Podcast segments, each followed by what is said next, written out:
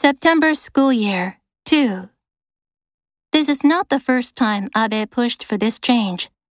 After becoming prime minister in 2006, he launched an education reform panel to discuss having colleges accept new students in September. He even made it a campaign promise in the 2012 lower house election. In both cases, naysayers prevailed. Most countries start their school years in autumn, mostly in September, including the US, European nations, and China. As a result, Japanese students face obstacles in studying abroad in exchange programs and vice versa.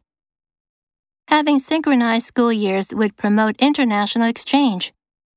Enabling students to take part in advanced research abroad would improve Japan's competitiveness down the road. Those studying overseas would also have an easier time finding jobs outside Japan, helping nurture individuals with a global perspective.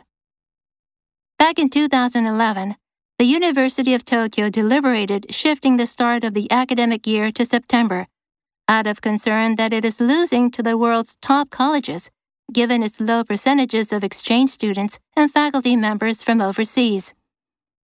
Attracting talented personnel from abroad was seen as boosting the university's research capabilities.